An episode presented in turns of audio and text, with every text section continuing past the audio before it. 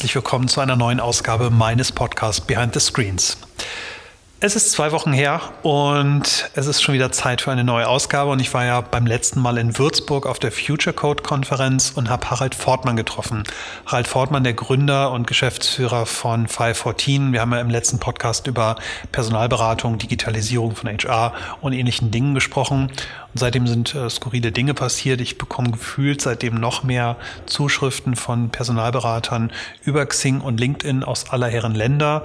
Das skurrilste, was passiert ist, war heute Morgen. Und zwar hat mir ein Unternehmen aus der Schweiz ein PHP Backend Team umsonst angeboten für vier Wochen. Ich könnte das mal testen. Ähm, das heißt, Menschen arbeiten umsonst, was ich äh, wirklich komisch finde und was ich auf keinen Fall unterstütze. Ähm, die Branche scheint stark im Wandel zu sein und der Wettbewerb wahnsinnig hoch. Und ich hoffe, dass sich da ähm, bald was tut zum Guten für alle Beteiligten.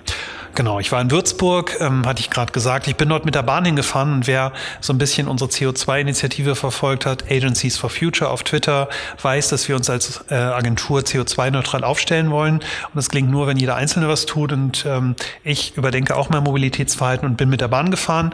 Und äh, ist ja, glaube ich, früher klassisch eine Strecke gewesen, die ich geflogen wäre, äh, also wenigstens ein Teil. Und es war wunderschön. Ich bin äh, extrem erholt angekommen. Ich habe gearbeitet unterwegs, ich habe einen Film geguckt, ich habe gegessen, ich hatte tolles WLAN. Ähm, und es hat wirklich Spaß gemacht. Vielen Dank, liebe Bahn und an alle, die auf Twitter immer so über die Bahn schimpfen. Ich glaube, ihr saßt alle im anderen Zug, weil bei uns war es ganz toll und ähm, ich werde es auf jeden Fall in Zukunft öfter machen.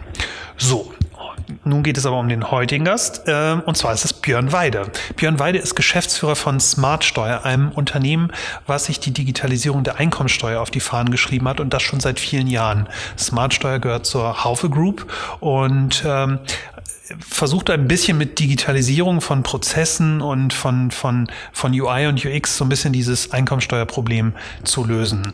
Ähm, wir haben ein bisschen über das Produkt gesprochen, aber gleichzeitig haben wir auch so ein bisschen über die Hürden gesprochen und vor allem haben wir relativ viel über Politik gesprochen, was Politik eigentlich tut oder was Politik eigentlich auch verhindert und welche Interessen und welche Lobbygruppen höchstwahrscheinlich irgendwo im Hintergrund agieren und da Innovation und Digitalisierung verhindern oder zumindest verlangsamen. Ich fand das ziemlich spannend und habe das äh, so nie gesehen. Ähm, normalerweise, jetzt klingelt mein Handy, aber ich rede jetzt einfach weiter. Ähm, normalerweise ist es natürlich so, dass die, ähm, dass man denkt, dass das Produkt irgendwie nicht funktioniert oder dass Digitalisierung in einem bestimmten Bereich nicht geht, weil man damit zu wenig Kosten einspart oder die Kunden es nicht interessiert. Und an dieser Stelle scheint es so ein bisschen zu sein, als wenn da ganz andere ähm, Mächte eine Rolle spielen. So genug der Verschwörungstheorie. Ähm, ich wünsche euch viel Spaß mit Björn Weide und äh, noch ein Tipp, wer gerade mit seiner Einkommensteuer beschäftigt ist, äh, nutzt es mal, probiert es mal aus. Ich will keine Werbung machen, aber ähm, es ist schon ganz lustig, was sich da getan hat. Vor allem die Leute, die so wie ich noch die Viso-CD früher gekauft haben, äh, werden erstaunt sein, wie gut und smart man heutzutage seine Steuererklärung machen kann. So, jetzt viel Spaß mit Björn Weide von Smartsteuer.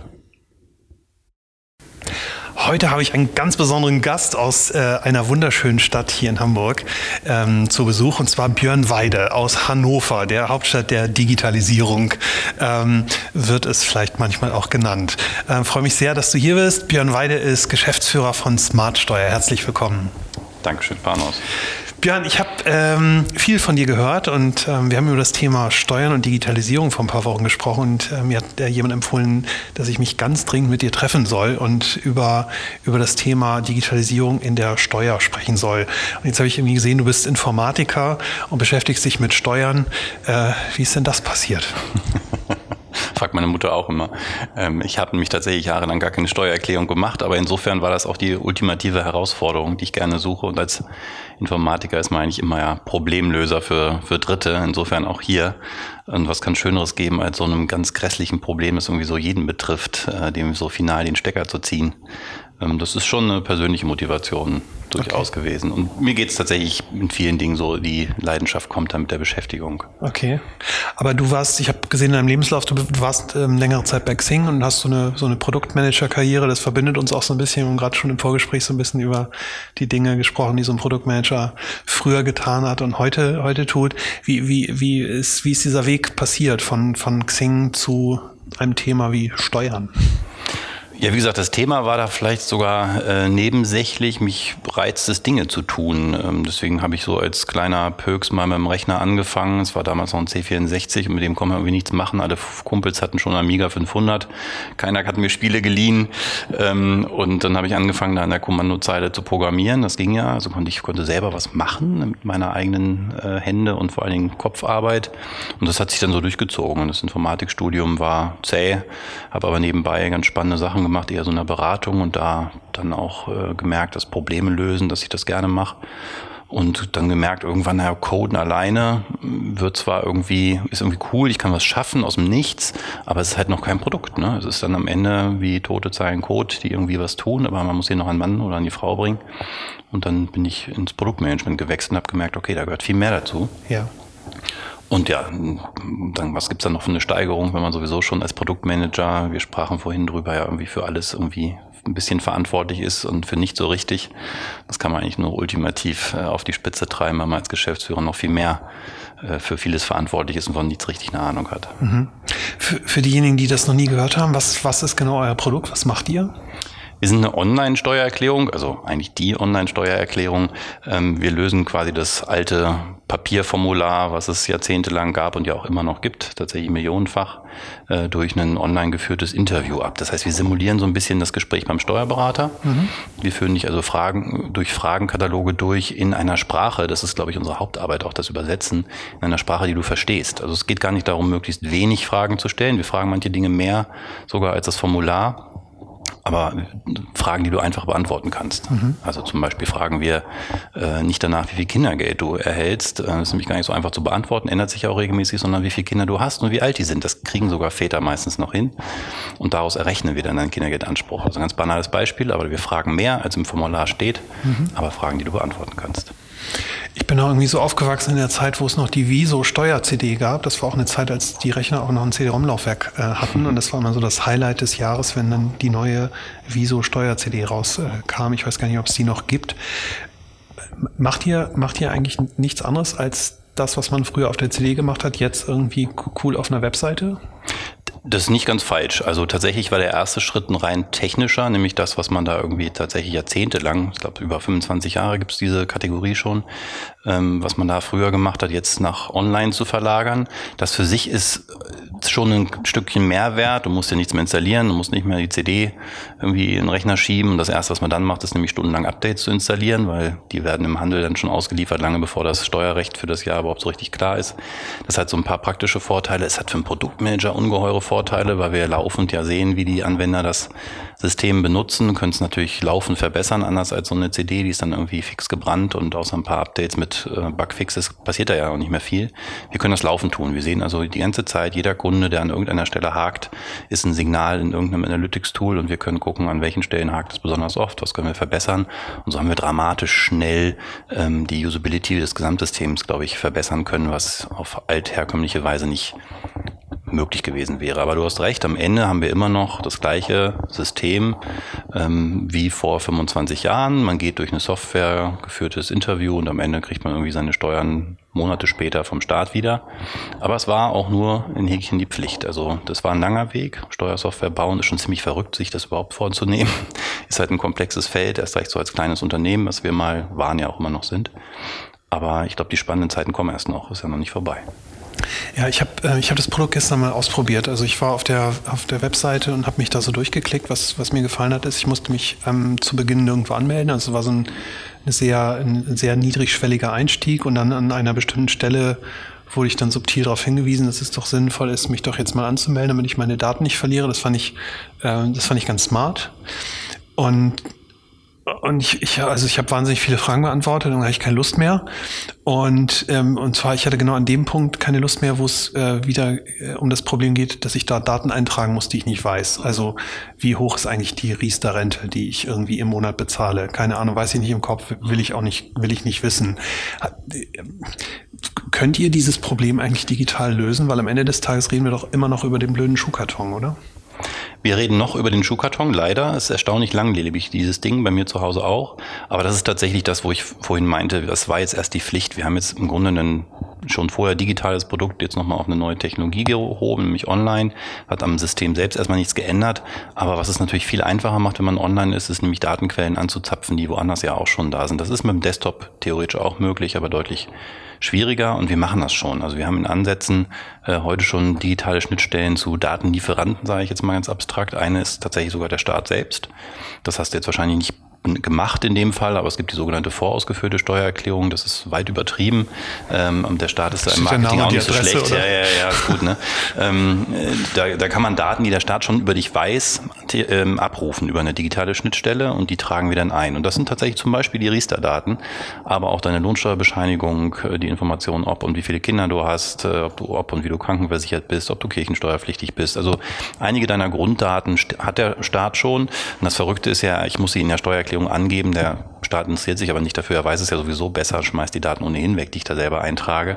Das heißt, für uns ist das in doppelter Hinsicht relevant. Einmal, weil der Kunde sich die Arbeit spart und zweitens, weil wir noch viel genauer rechnen können. Wir wissen nämlich genau, womit der Staat rechnet und nicht das, was der Kunde sagt. Das ist manchmal nicht das Gleiche. Mhm. Also das ist so ein erster Ansatz, wo wir vom Staat Daten bekommen und dann haben wir vor über einem Jahr eine Kooperation mit der ING schon eingegangen, auch die bekannte Ingdiba, genau, die Bank, ähm, und da sieht man so erste zarte Pflänzchen, ne? weil auf dem Bankkonto verbirgt sich natürlich eine ganze Menge von dem, was steuerrelevant nachher ist. Und da verbirgt sich vor allen Dingen eine ganze Menge, was du vielleicht gar nicht mehr weißt. Oder wo du zumindest nicht weißt, dass das steuerrelevant ist. Das ist ja das Hauptproblem. Also ein Beleg, der in dem Schuhkarton ist, der liegt da ja nur, weil du mal dran gedacht hast, dass dieser Beleg gegebenenfalls mal für die Steuer interessant sein könnte. Und damit hast du ja einen wichtigen Prozessschritt schon gemacht. Du hast nämlich dir Gedanken gemacht dazu, ist das relevant und hast vielleicht abgeglichen mit deinem vorhandenen Wissen. Und wenn du das nicht hast oder nicht tust, dann ist dieser Beleg halt entweder gar nicht in dem Schuhkarton, hast ihn direkt weggeworfen ähm, und damit auch für die Steuer dann verloren. Und das passiert natürlich mit dem Bankkonto nicht. Mhm. Da sind die Daten da. Ich habe auf eurer Webseite kann man relativ viel lesen, wie ihr das Ganze macht und dass ihr auch Machine Learning natürlich äh, einsetzt und äh, all die anderen Buzzwords, die jetzt irgendwie alle cool finden und machen. Ähm, und mich hat das so ein bisschen erinnert, ähm, die, ich bin bei der Deutschen Bank und ähm, da habe ich jetzt auch irgendwie, ich weiß gar nicht, wie das Ding heißt, ich glaube Kontomanager oder sowas und da kann ich jetzt auch im Prinzip Ein- und Auszahlungen klassifizieren. Also die, die Bank versucht selbst irgendwie zu erkennen, das ist eine Miete oder das ist, äh, keine Ahnung, das Taschengeld oder was auch immer. Und am Ende des Tages hakt es dann aber irgendwie bei den letzten 20 Prozent, die halt nicht erkannt werden. Und ähm, glaubst du, wenn man mal in die Zukunft guckt, dass ihr da, dass ihr da eine Chance habt, weg von diesem, von dieser, also trotz aller Technologie, weg von diesem Schuhkarton-Thema irgendwie zu kommen? Habt ihr überhaupt eine Chance, im Kern zu digitalisieren?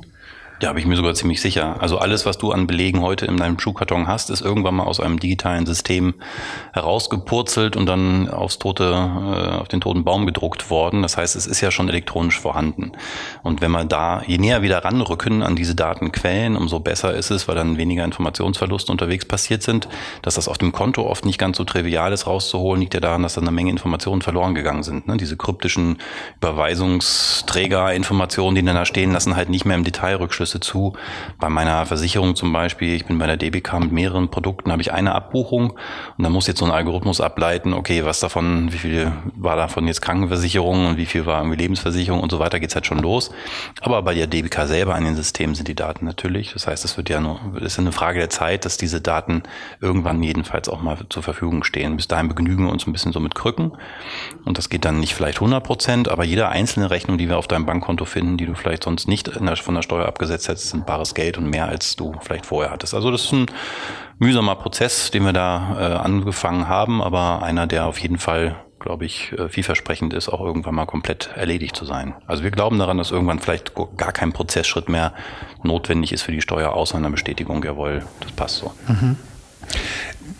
Kann es sein, dass also so das Thema E-Procurement und irgendwelche ähm, EDI-Schnittstellen, die irgendwie die, diesen elektronischen Datenaustausch ermöglichen, kann es sein, dass dort, dass dort andere Mächte irgendwie am Werk sind, die halt, die halt wirklich diese, diese, diese hundertprozentige Digitalisierung verhindern, weil du sagst selbst, es hätte für alle Vorteile, ich bräuchte keine Belege mehr, ich müsste noch einen Knopf drücken und sagen, hier unterschrieben passt.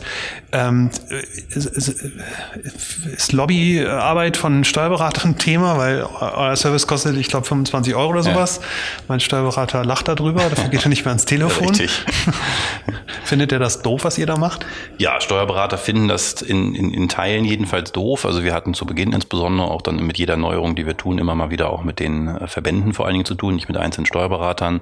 Wenn wir auf Twitter oder Facebook Werbung schalten, dann habe ich häufiger auch mal Diskussionen dann darunter mit denen, die uns dann da verschiedenste Dinge vorwerfen.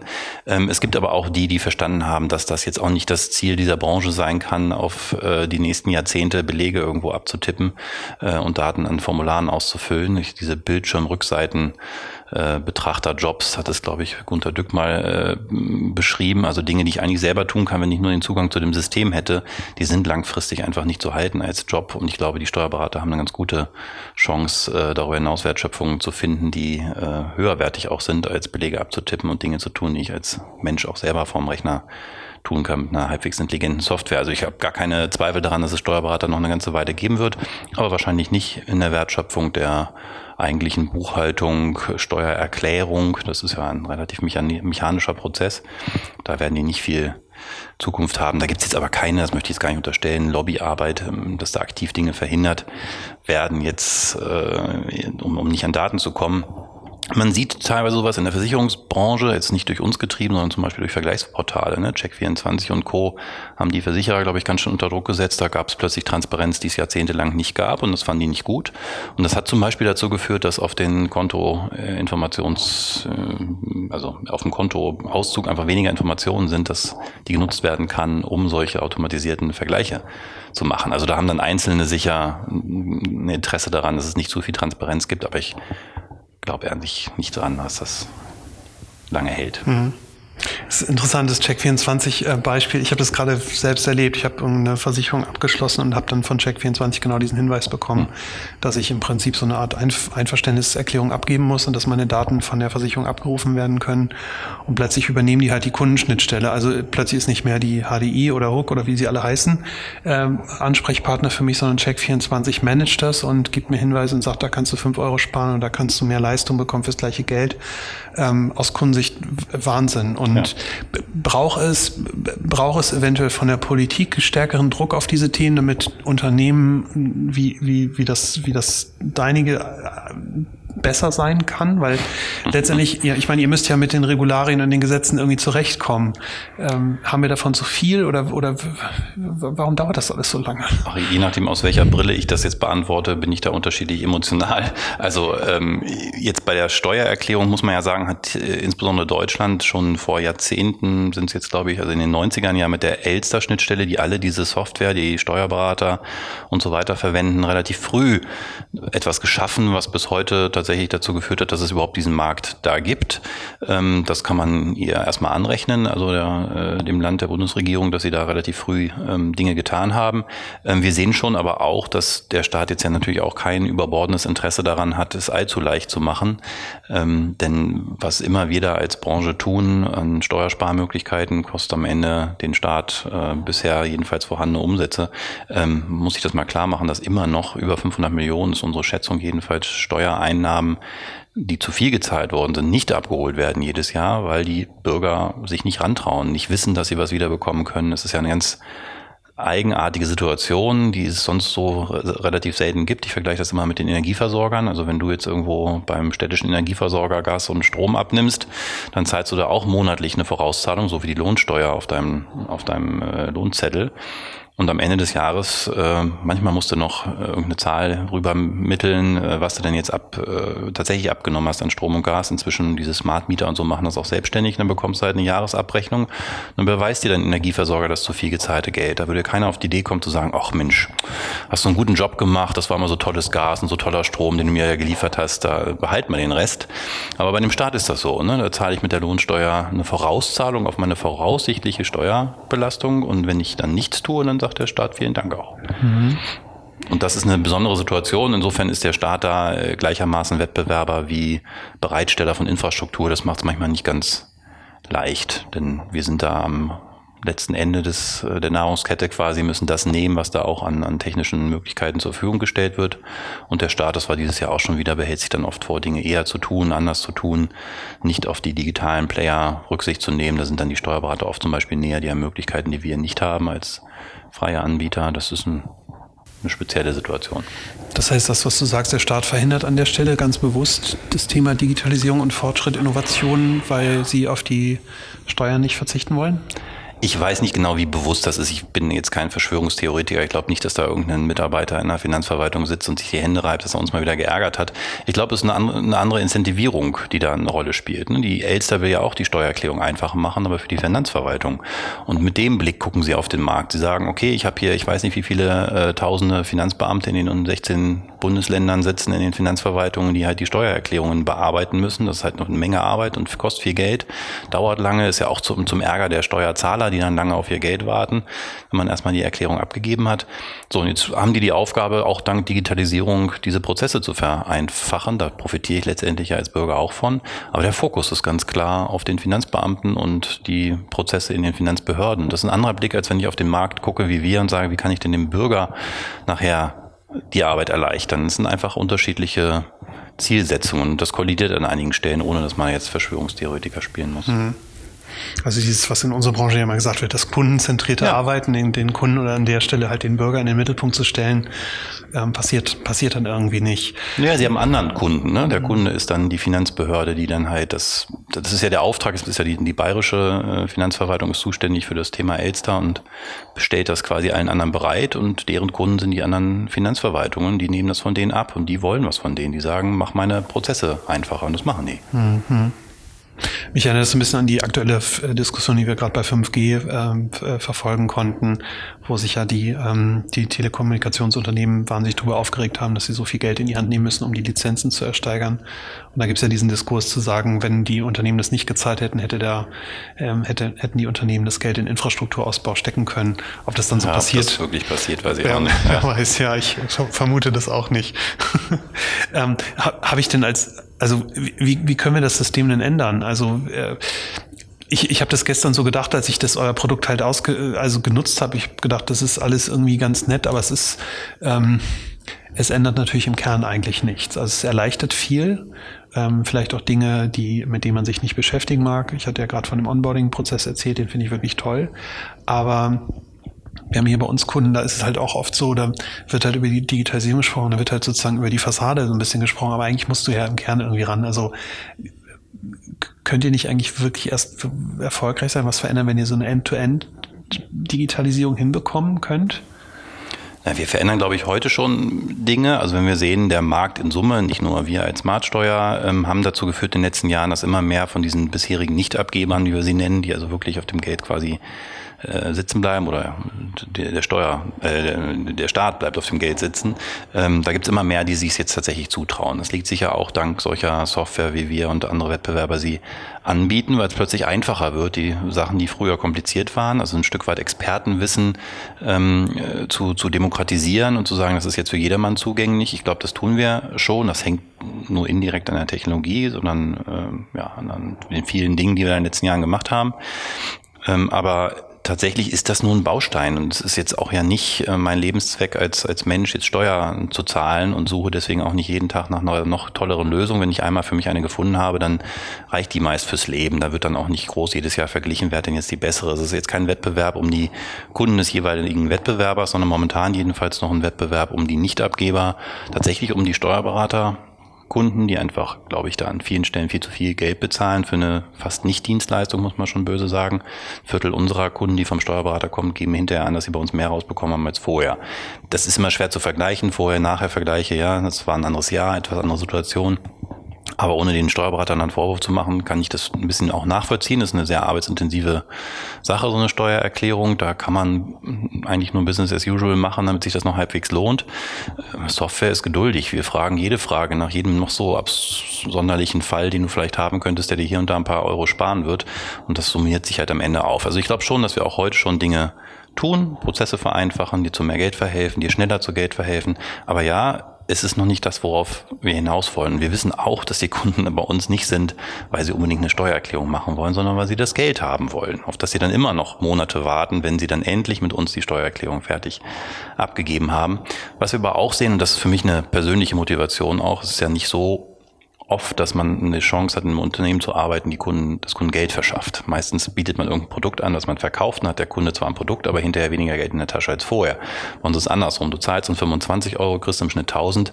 Kein schlechter Deal, würde ich sagen. Und für viele Kunden ist das so der erste äh, bewusste Einstieg in das Thema private Finanzen. Also wir gucken da schon aus einem größeren Kontext drauf. Und wenn für dich einmal im Jahr diese finanzielle Bestandsaufnahme über die Steuererklärung erfolgt und wir eine ganze Menge Daten über dich aus diesem Prozess gewonnen haben, dann glaube ich, dass da noch andere Sachen möglich sind. Man sieht das bei uns noch nicht in der Breite, aber wir fangen zum Beispiel an und äh, empfehlen, wenn du noch keinen Riester-Vertrag hast, aber Riester förderfähig bist, das sind alles Daten, die wir aus deiner Steuererklärung heraus ablesen können, dann empfehlen wir dir, da mal genauer nachzugucken. Wir sagen dir genau, was du zahlen müsstest im Jahr mindestens, um welche Förderung zu bekommen, was das steuerlich bedeutet und so weiter. Das hat mit der Steuererklärung schon wieder nur am Rande zu tun, sind aber Daten, die aus der Steuererklärung stammen und die uns helfen, dem Kunden finanziellen Vorteil zu verschaffen. Also unsere Vision ist finanzielles Wohlbefinden für jeden. Das klingt ein bisschen merkwürdig für die Steuererklärung, aber dieses Polster ist teilweise für Menschen eine, eine der größeren finanziellen Transaktionen im Jahr. Viele finanzieren sich davon Dinge, die sich sonst nicht leisten könnten. Wir haben da ganz äh, herzzerreißende Geschichten, äh, die wir manchmal aus dem Kundensupport dann zurückbespielt bekommen. Der schönste Fall sind, ist ein Pärchen, die sich davon eine Kinderwunschbehandlung gegönnt hat und die haben uns dann Fotos von ihren Zwillingen geschickt. Ähm, das sind ja, das sind ja die Geschichten, die dahinter stecken. Es ist nicht der Prozess der Dateneingabe in einem Formular, sondern da wird ein Stück finanzielle Freiheit gewährt. Da wird ein finanzielles Polster freigemacht, das es ohne uns vielleicht gar nicht gegeben hätte. Und das ist für uns der Einstieg in diese Welt der privaten Finanzen. Habt ihr mal darüber nachgedacht, euch so genau so aufzustellen? Weil ich habe irgendwo gelesen, dass äh, genau, also ich glaube, du hast an anderer Stelle mal ein Beispiel gesagt, dass Leute sich einen Urlaub damit finanzieren. Mhm. Ähm, Wäre es nicht vielleicht sogar smart zu sagen, ihr seid, ihr seid eigentlich eher Reisebüro und sagt, gib mir mal deine Steuerdaten und ähm, such dir eine Reise aus, wir machen den Rest? Ja, das äh, ist eine sehr aktive Überlegung, jetzt vielleicht nicht Reisebüro zu werden, aber uns mehr darum zu kümmern, was der eigentliche Zweck des Kunden ist, nämlich an das Geld zu kommen oder noch weiter gedacht, sich mit dem Geld etwas zu erfüllen. Das ist in vielen Fällen tatsächlich die Urlaubsreise, weil der Zeitpunkt im Jahr irgendwie auch ganz gut dazu passt. Ähm, aber es ist in vielen anderen Fällen auch zum Beispiel das Thema Sparen, Altersvorsorge. Es ist plötzlich Geld da, was sonst nie am Ende des Monats übrig bleibt, was man sich immer aber vorgenommen hat, nämlich mal was zur Seite zu legen. Das ist für viele der Einstieg auch da in diese Welt.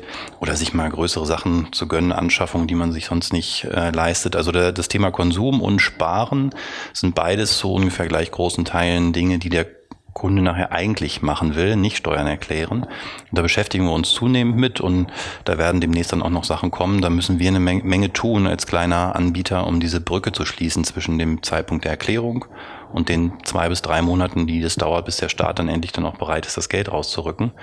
Ähm, da sind wir intensiv dabei, uns zu überlegen, wie wir die Lücke schließen können. Also unser Traum ist irgendwann, dass das Geld dann wirklich auch in dem Moment fließt, in dem du deine Steuererklärung abgibst. Und das bietet dann nochmal eine ganz andere Möglichkeit, mit dem Kunden auch an der Stelle in eine Interaktion zu treten, zu sagen, was machst du denn jetzt damit? Mhm.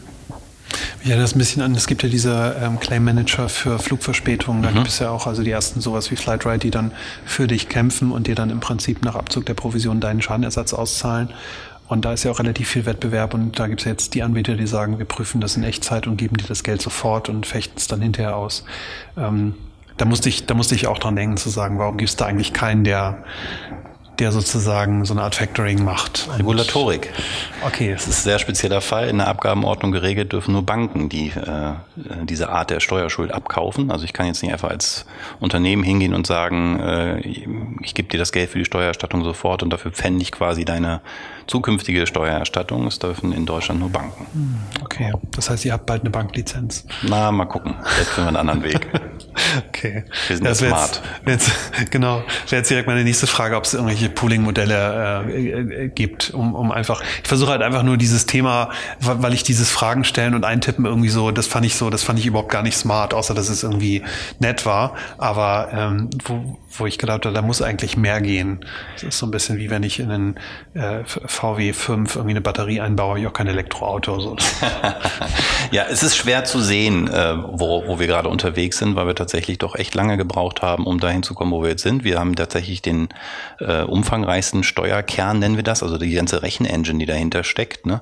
Das waren jetzt äh, etliche Jahre, über zehn, jetzt sind wir schon am Markt, äh, Arbeit. Ähm, wir können selbst Dinge, die ähm, auch die etablierten Wettbewerber noch online zumindest nicht können.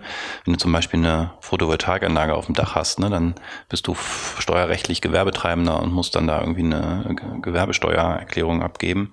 Ähm, und das musst du bei uns nicht wissen. Das passiert im Hintergrund. Du sagst halt, du hast eine Photovoltaikanlage und gibst da deine drei Daten ein. Ähm, dahinter passieren aber ganz andere Dinge als in der Einkommensteuererklärung. Das verbergen wir ganz geschickt nach vorne gegenüber dem Kunden, heißt aber, dass wir dahinter eine große Engine haben, die diese Daten verarbeiten kann. So, das war die Pflicht und jetzt kommt die Kür nach vorne raus, die Daten nach Möglichkeit nicht mehr vom Kunden zu holen, sondern von Anbietern, die diese Daten schon haben. Dann ist der Teil schon mal durch und dann tatsächlich durch künstliche Intelligenz dafür zu sorgen, dass möglichst viel an den richtigen Stellen landet und du möglichst, möglichst hohe Steuererstattung bekommst, die nach Möglichkeit sofort auszahlen. Und dann bist du plötzlich in einem ganz anderen Spiel. Ne? Keine Daten mehr eingeben, Geld sofort haben. Dann müssen wir uns auch schon wieder fragen, wo finden wir denn dann noch statt? Ne? Bisher haben wir zumindest 60 bis 90 Minuten Kontakt im Jahr mit dir, während du davor sitzt. Wenn das irgendwann nur noch ein Klick auf den Button ist, weil wir die ganzen Daten von irgendwo herholen, ist die Frage, zahlt dann überhaupt noch jemand Geld dafür? Das heißt, die Frage nach ganz neuen Geschäftsmodellen. Ist das wirklich noch das Zukunft, die Zukunft des Geschäftsmodells? Äh, wir nehmen Geld für unsere Dienstleistungen oder ist das ähnlich wie bei Google, wo man sagt, ja, das ist eine Suchmaske, gebe ich was ein, kriege ich Ergebnisse, wo, wo soll ich denn hierfür zahlen? Verstehe ich gar nicht. Ne? So sehen wir schon auch auf dem Markt und sagen, da muss irgendwann mal die Wertschöpfung dann woanders herkommen. Ja, du hast auch mal in einem Interview gesagt, äh, einen schönen, schönen Satz, eigentlich dürfte es uns nicht geben, wenn der Staat seiner Verantwortung ähm, gerecht wird. Glaubst du, dass der Staat euch dann irgendwann aufholt oder oder wird, wird es mehr Smart-Steueranbieter geben, die dem, die dem Staat Beine machen? Also grundsätzlich ist das denkbar. Man sieht das ja in anderen Ländern, Schweden und so. Da ist das, was wir hier tun, äh, wird überhaupt gar nicht verstanden, weil da kriegst du vom Staat eine SMS, da steht so Steuererklärung fertig, guck mal drauf, stimmt das alles so? Und dann sagt man noch ja und das war's. Ähm, ich habe meine Zweifel, dass wir das in Deutschland so schnell hinbekommen. Wir haben, ich würde da gar nicht äh, zu doll darauf schimpfen, ein Steuersystem, was sich bemüht hat, über die letzten Jahrzehnte sehr gerecht zu sein, indem es wahnsinnig viele Einzelfälle geschaffen hat. Und solange das noch der Fall ist, das ist ja die Ausgabenseite, die Einnahmenseite ist easy. Also die meisten Menschen haben einen Job, vielleicht noch irgendeinen Nebenerwerb und das war's. Das zu erfassen ist staatlicherseits längst passiert. Aber das, wenn ich wirklich was wiederbekommen will von der Steuern, geht es darum, was ich an Ausgaben habe und die kann ich nur absetzen, weil wir in Deutschland so ein komplexes System haben, was mir für diese ganzen Einzelfälle äh, dann eine Möglichkeit gibt, das dann eben steuerlich geltend zu machen. Und solange wir das nicht grundsätzlich ändern, also eine riesige Steuerreform aller Kirchhoff von Gott hab ihn selig, wie lange ist das denn schon wieder her, ähm, ist danach in der Versenkung verschwunden, weil es so einen Aufschrei gab in der Bevölkerung. Deswegen glaube ich zurzeit nicht dran. Da müsste politisch schon eine ganze Menge passieren, äh, zum Beispiel ein grüner Kanzler oder so, äh, damit man da nochmal drüber äh, nachdenken muss. Ähm, bis dahin ähm, sehe ich das aktuell jedenfalls nicht. Und wie gesagt, der Staat selbst ist anders incentiviert. Der hat kein Interesse an dem, was wir da tun. Das heißt, du siehst eher die Chancen in der, in der, in, mit einem grünen Kanzler als mit Friedrich Merz und seinem Bierdeckel? Ja, naja, ich, den hat er auch schon wieder ziemlich in der Versenkung verschwinden lassen. Selbst als er ins, auch auf Twitter wieder hochkam, äh, habe ich das nicht mehr so als Thema wahrgenommen. Ich glaube, man verbrennt sich mit so einem Thema auch nur einmal die Finger erst recht als Politiker, der was werden will. Ähm, das ist jetzt so oft in Deutschland schiefgegangen. Also ich sehe da einfach momentan nicht in der Breite der Diskussion, dass das nochmal passieren würde. Es ist, herrscht allgemein die Haltung, dass unser Steuersystem zwar kompliziert ist, aber wenigstens so jeder zu seinem Recht kommt. Und jeder hat irgendwas, wo er schlucken würde, sagt, was, ich kann jetzt hier nicht mehr die Pendlerpauschale äh, nutzen und meine 30 Cent irgendwie absetzen. Das ist total ungerecht. Ich habe da so einen weiten Weg zur Arbeit, dass das vielleicht gesamtökonomisch ein bisschen merkwürdig ist, dass wir ausgerechnet das Pendeln incentivieren in der Debatte, in der wir gerade sind mit CO2-Steuer und Co., fällt einem dann vielleicht nicht auf, weil es da ist einem das eigene Portemonnaie dann doch näher.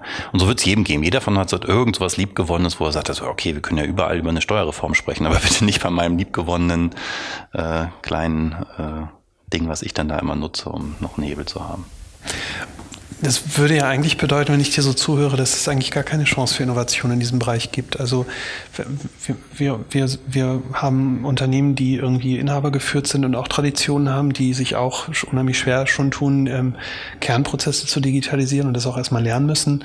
Wenn ich mir das jetzt vorstelle, beim Staat das zu tun und auch das, was du sagst, jeder hat was lieb gewonnen, keiner will was abgeben. Ähm, Glaubst du, dass das, ist das eine Utopie, über die wir sprechen, oder muss, muss einer mal komplett alles abschaffen an Steuersystematik, die es da gibt? Ähm, nein, das wäre das, was der Staat tun könnte, glaube ich, der uns vielleicht auch überflüssig macht, was ich als Mensch jetzt erstmal schätzen würde sogar. Wir denken auch eher, dass wir uns äh, als Zielmodell jedenfalls äh, so weit entwickeln müssen, dass wir uns quasi abgeschafft haben. Wir müssen dann halt auf dem Weg dorthin neue Möglichkeiten finden. Ähm, ich glaube aber tatsächlich, dass Technologie hilft, dass er sich gar nicht abschaffen, also dass der Staat das nicht abschaffen muss, sondern diese viele Regulatorik, die wir da haben, die macht es dem Menschen so wahnsinnig kompliziert, weil er sich in Berge von Steuerliteratur einarbeiten muss. Also äh, wir kommen historisch aus diesem tausend ganz legale Steuertricks von Cons. Ja, das war ein Werk, das hat mein äh, Schwiegervater, glaube ich, noch in sämtlichen Ausgaben seit dem Krieg irgendwie im Regal stehen. Das äh, wie für andere der der Brockhaus. Das musste man gefühlt wissen, um zu seinem Recht zu kommen. Und das zu demokratisieren durch Technologie, weil Wissen lässt sich halt auch algorithmisieren, gerade im Steuerrecht. Das ist ja jetzt nicht irgendwie äh, große Auslegungssache, kommt da manchmal so vor, aber letztendlich kann man das einigermaßen gut codieren und in Modelle packen. Und wenn ich das getan habe und die Datenquellen sind auch alle verfügbar, dann besteht gar keine Notwendigkeit mehr dafür, das Steuerrecht jetzt wahnsinnig doll zu vereinfachen, weil dann kommt ja plötzlich jeder zu seinem Recht, was es so un gerecht macht, ist ja, dass momentan nur die zu ihrem Recht kommen, die sich einen Experten leisten können. Wenn wir das schaffen, dann ist das, finde ich, schon eine Innovation zu sagen, wir leisten uns in Deutschland ein sehr komplexes Steuerrecht, was auf Einzelfallgerechtigkeit aus ist und wir erreichen die durch Digitalisierung. Finde ich schon einen spannenden Gedanken. Dann haben wir vielleicht als, als Smartsteuer jetzt nicht mehr im Kern als Geschäftsmodell diese Servicegebühr zu erheben, weil das alles irgendwie passiert. Aber wie ich schon sagte, die Daten, die wir da gewinnen, Plattform sein, das quasi überflüssig zu machen, das ist schon eine spannende Sache, wenn man sich allein anguckt, wie groß der Steuerberatermarkt in Deutschland ist, wie viele, ich glaube 50.000 Kanzleien oder so in Deutschland damit ihr Geld verdienen, die es sicher, jedenfalls ein Teil davon auch noch eine ganze Weile geben wird, aber mit neuen Wertschöpfungen, weil ich glaube, der andere Teil, den können wir als Plattform überflüssig machen. Also ich habe immer so ein bisschen im Kopf die Analogie mit Uber, ist ein bisschen gefährlich, weil andere Dimensionen vielleicht, aber auch das Geschäftsmodell funktioniert eigentlich erst, wenn die Fahrer überflüssig sind. Bis dahin sieht das aus wie yet another Taxi Service, was halt eine besonders gute Oberfläche hat und besonders einfach und smart und schick ist. Und so ähnlich sehen wir uns auch. Noch sind wir eben das Uber mit Fahrer, aber langfristig gesehen wollen wir die Fahrer ersetzen. Hm. Ich fand das Wort gerade ganz spannend, was du gesagt hast, Einzelfallgerechtigkeit. Ähm, zu sagen, wir müssen eigentlich, um Innovation zu treiben, muss sozusagen jeder Einzelne seinen, seinen, seinen Vorteil oder sein Gerechtigkeitsgefühl bedient mhm. sehen wenn man das jetzt mal aus einer volkswirtschaftlichen Perspektive betrachtet, ist das natürlich eine wahnsinnige Herausforderung. Also ich kann natürlich nicht allen gerecht werden. Deswegen, also ich stelle mir, ich stelle mir gerade die Frage, ich habe da keine Antwort drauf, aber ich stelle mir die Frage, ob, ob, ob dadurch bestimmte Innovationen eigentlich völlig, im, im, also von vorhinein schon völlig ausgeschlossen sind.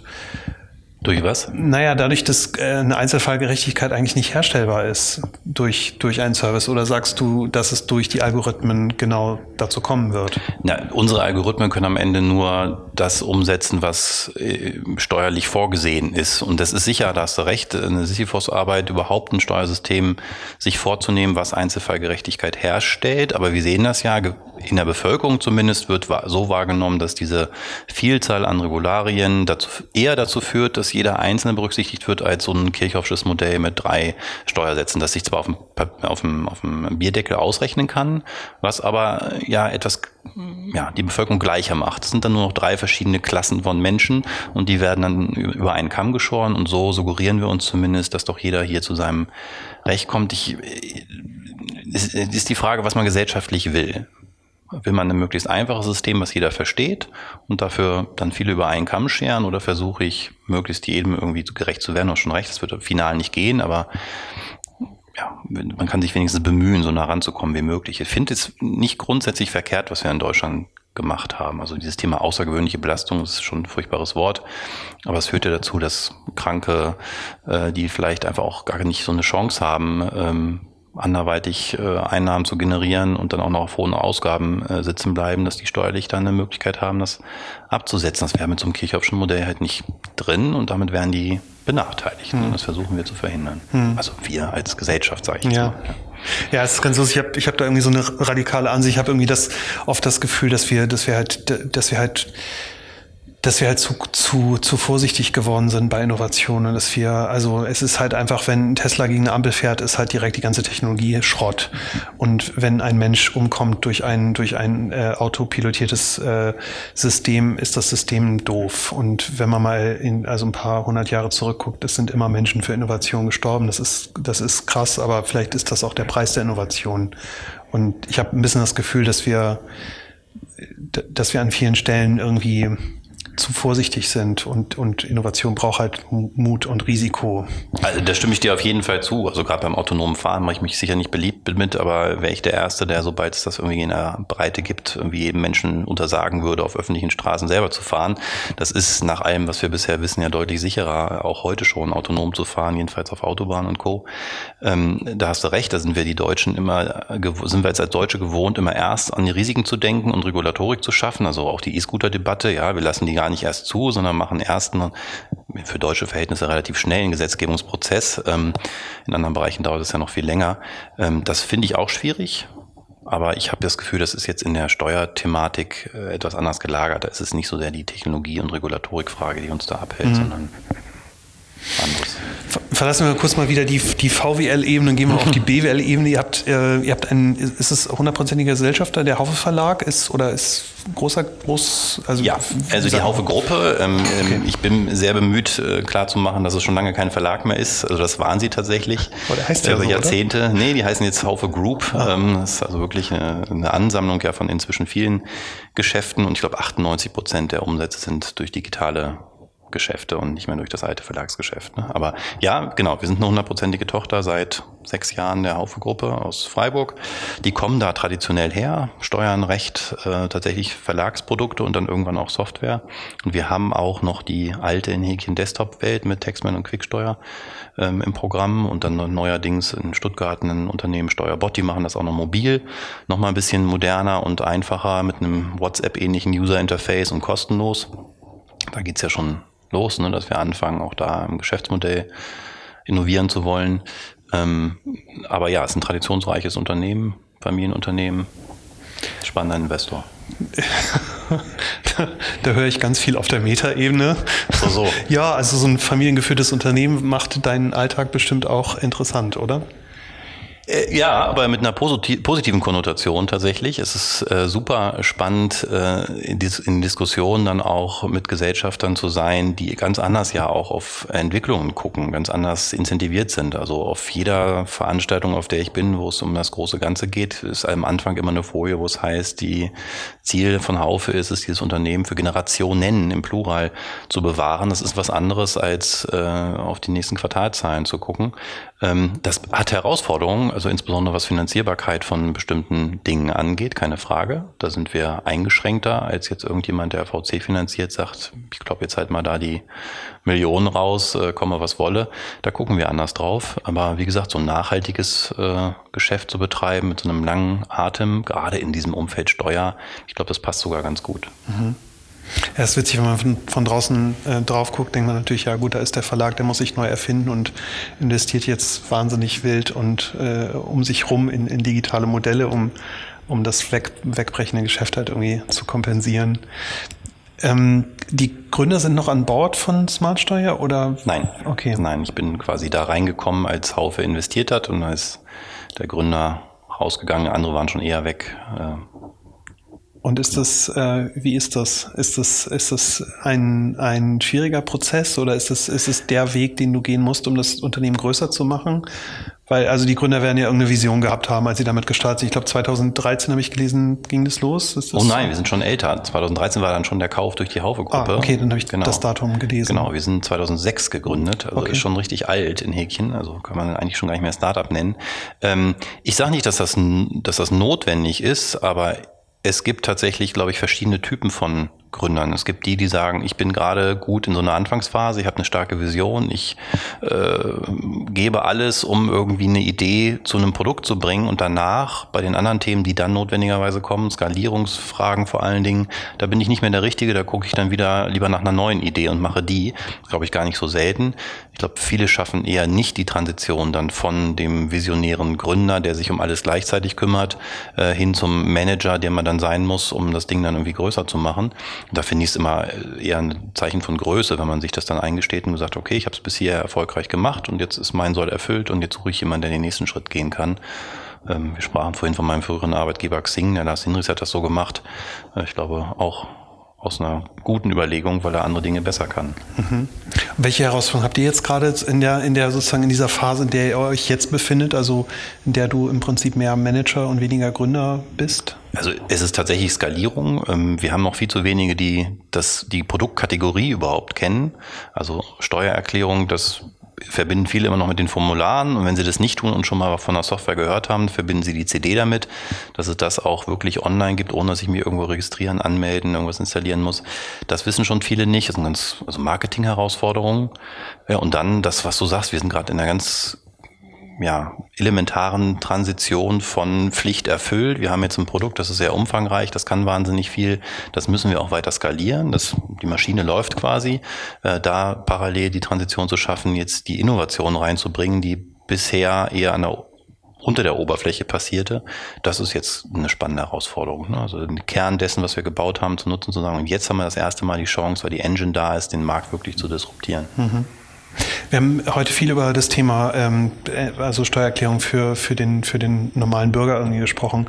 Wie sieht es im B2B-Bereich aus? Also wir haben gerade im Vorgespräch, habe ich dir mein Leiden geklagt über Datev, mit dem ich mich jeden Tag rumärgern muss. Ist, ähm, könnt ihr mir da helfen? Können wir gemeinsam Datev bitte abschaffen? Also wir haben ja ein Schwesterunternehmen, auch eine Haufe-Tochter, die LexOffice. Die macht ja Buchhaltung auch schon in der Cloud seit auch schon einer ganzen Weile. Ähm, und da gibt es zum Beispiel eine Schnittstelle. Wenn du jetzt äh, als Freiberufler, Kleinunternehmer mit LexOffice deine Buchhaltung machst, dann ist für dich die Steuererklärung eigentlich sogar noch einfacher als für einen normalen Angestellten, weil die relevanten Daten du unterjährig schon erhoben hast. Das, was ich als Angestellter in den berühmten Schuhkarton schmeiße, das kann ich mir als Unternehmer nicht erlauben. Da muss ich dann monatlich meine Buchführung machen und habe dann Umsatzsteuervoranmeldung und so. Da bin ich ja viel strukturierter unterwegs. Und da sind plötzlich also auch schon Daten da, die wir in der Steuererklärung nutzen können. Und da greift all das, was für Angestellte leider noch so ein bisschen Vision ist. Wir nehmen die Daten, matchen sie an die richtigen Formularstellen und die Steuererklärung ist fertig. Also es sind ungelogen, ich glaube, drei zusätzliche Angaben, die ihr als Freiberufler, Selbstständiger machen musst, wenn du mit LexOffice deine Steuer, äh, deine Buchhaltung machst, um dann daraus mit Smart Steuer deine Steuererklärung zu machen.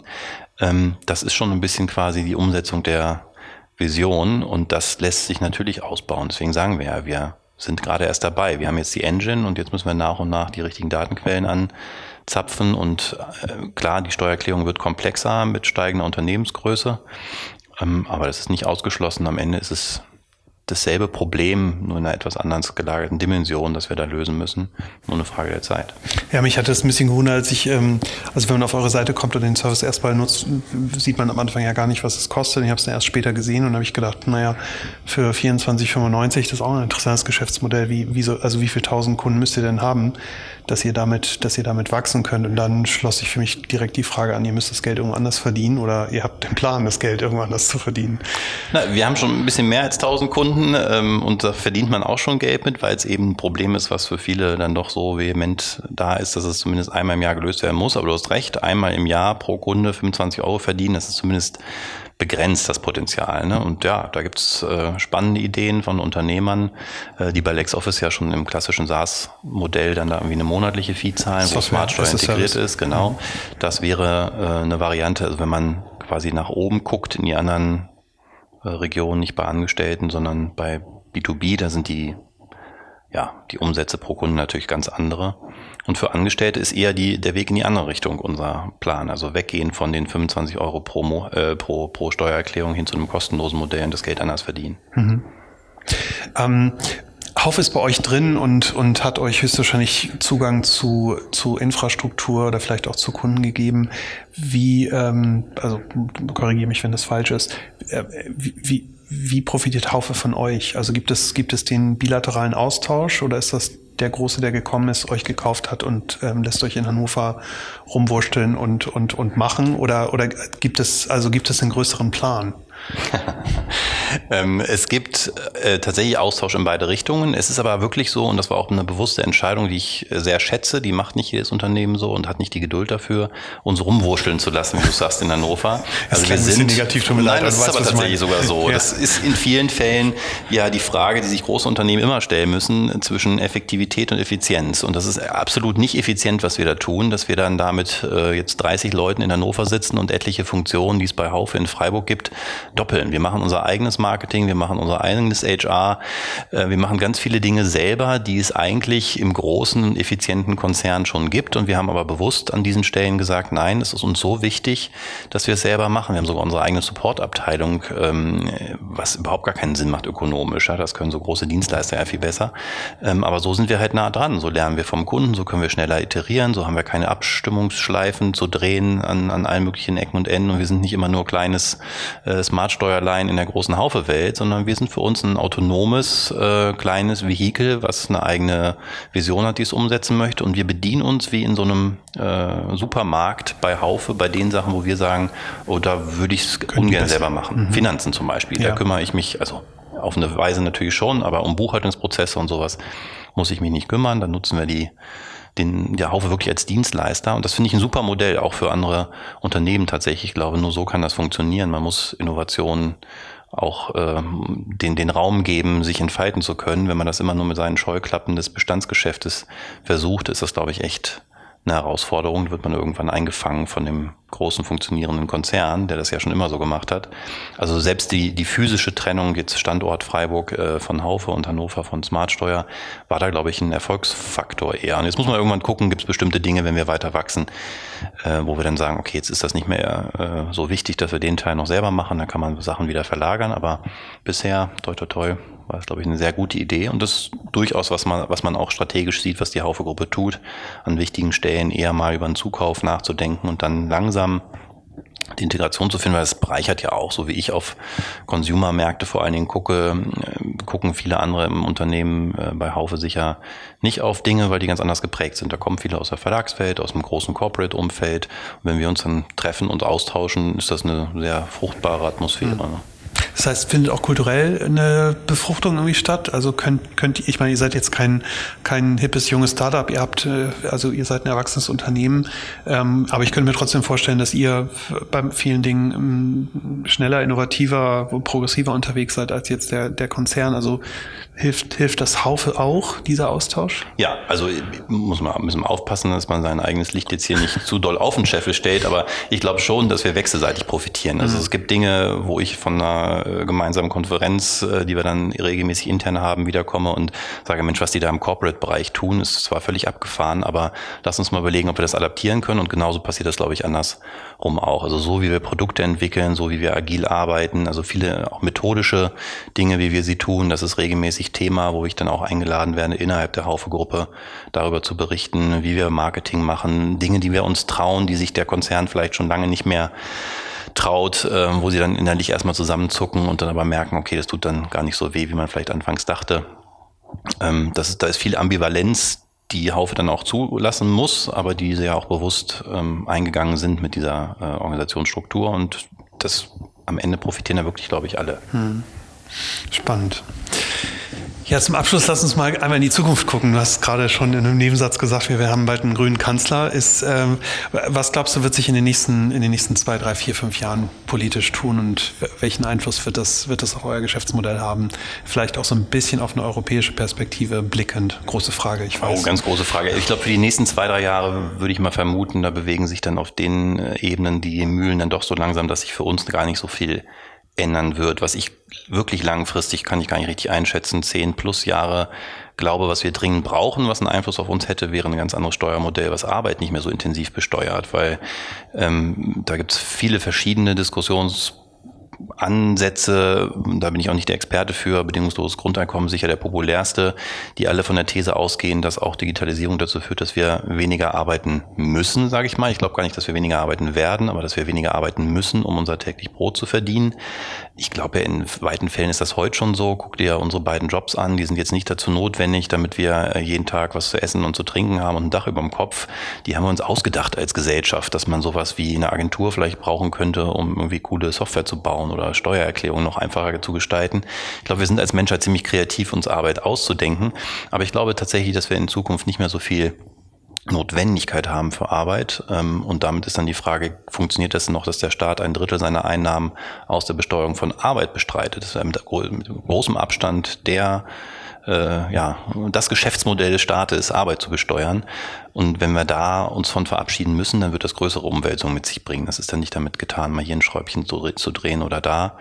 Das ist halt dann, wie gesagt, ob das äh, bedingungsloses Grundeinkommen ist, die Robotersteuer ähm, oder was man sich da alles ausdenken könnte, um ja, die Wertschöpfung, die wir als Gesellschaft machen, an anderer Stelle abzuschöpfen, als bei dem, der zur Arbeit geht und am Ende plötzlich nur noch die Hälfte von dem, was er eigentlich mal vereinbart hat mit dem Arbeitgeber, dann äh, wirklich behält. Das, das wäre eine große Umwälzung für uns, weil wir kümmern uns aktuell vor allen Dingen um das Thema Einkommensteuer. Ähm, aber das ist noch so weit weg. Das sehe ich jetzt nicht morgen. Und ich glaube, auch ein grüner Kanzler würde erstmal an dieser grundsätzlichen Überlegung nicht sofort was ändern können. Zumal er höchstwahrscheinlich auch nicht allein regieren würde. Wer weiß. ja, wenn das so weitergeht. Man hat ja das Gefühl, dass alles irgendwie, irgendwie äh, möglich ist. Verunsichert dich das so ein bisschen, die, die politische Entwicklung, oder ähm, wie, wie blickst du da drauf? Also die, über die wir jetzt gerade sprechen, die äh, finde ich alles andere als verunsichern. Die hat mir eher sogar noch mal ein bisschen Hoffnung gegeben, dass am Ende die Guten gewinnen. Ähm, ohne jetzt da äh, politisch so exakt Farbe zu bekennen, finde ich das erstmal eine Gegenrichtung gegen das, was mich in den letzten Jahren schon besorgt hat. Und das waren eher so die Rechtsausleger, die da zunehmend die äh, ja, Diskussionsoberhand zu gewinnen schienen. Also gerade so, wenn man in sozialen Medien unterwegs bist, ist wie du, wie du da bei Twitter, dann meinte man manchmal, ja, dass es eigentlich nur noch die gibt, die äh, da ganz weit am rechten Rand fischen. Und da ähm, zu sehen, in der Breite der Bevölkerung gibt es aber eine ganz andere Tendenz und die drückt sich dann in Zahlen dann auch mal sehr wirkungsmächtig aus bei solchen Wahlen. Das finde ich jetzt erstmal eine gute Nachricht. Ja? Also das stimmt mich eher positiv, was das dann im Einzelnen noch bedeuten wird werden wir sehen, aber sowohl bei den Europawahlen, wo am Ende alles nicht so schlimm war, äh, als äh, Linksliberaler jedenfalls, man da so drauf guckt, äh, oder jetzt die Tendenz der, der Grünen, das stimmt mich jetzt erstmal hoffnungsfroh, dass wir dann doch in der Breite der Gesellschaft vielleicht schlauer sind als einzelne Stimmen das vermeintlich suggerieren. Also du, ihr seid ja da selber vorangeprescht mit einer Nachhaltigkeitsdebatte eurer Agentur. Ähm, das sind ja alles so einzelne kleine Pflänzchen, die sich dann da vielleicht ähm, kumulieren in einem gesellschaftlichen Trend, der, glaube ich, nicht der schlechte mhm. ist. Und glaubst du, dass die anderen besser digital können als die, die im Moment am Ruder sind? Ach, das ist eine gute Frage. Also ähm, ich versuche mich ja selber in Hannover, wie ja so vorhin im Eingang gesagt, äh, digitale Hauptstadt, Hauptstadt. Und das in dem Jahr, in dem die CeBIT das erste Mal nicht stattfindet, ja, das ist schon bitter. Ähm, ich versuche mich da ein bisschen zu engagieren. Das ist ja, es ist ja teils politisch zumindest. Also es gibt eine Initiative Digitales Hannover heißt, die, die genau solche Themen in der Kommunikation auch mit Stadt und Verwaltung versucht zu klären, weil da tatsächlich viel zu wenig passiert. Das ist aber jetzt nichts, wo ich glaube, dass es so ein Einzelner ist. Also da bin ich eher Systemtheoretiker und denke, da ist das Grundsystem so verhakt. Äh, da werden jetzt einzelne politische Köpfe nicht sofort was ändern können. Du hast es vorhin ja schon angesprochen. Wir sind in Deutschland äh, in Summe sehr vorsichtig und das ist in vielen Dingen ja auch oft richtig.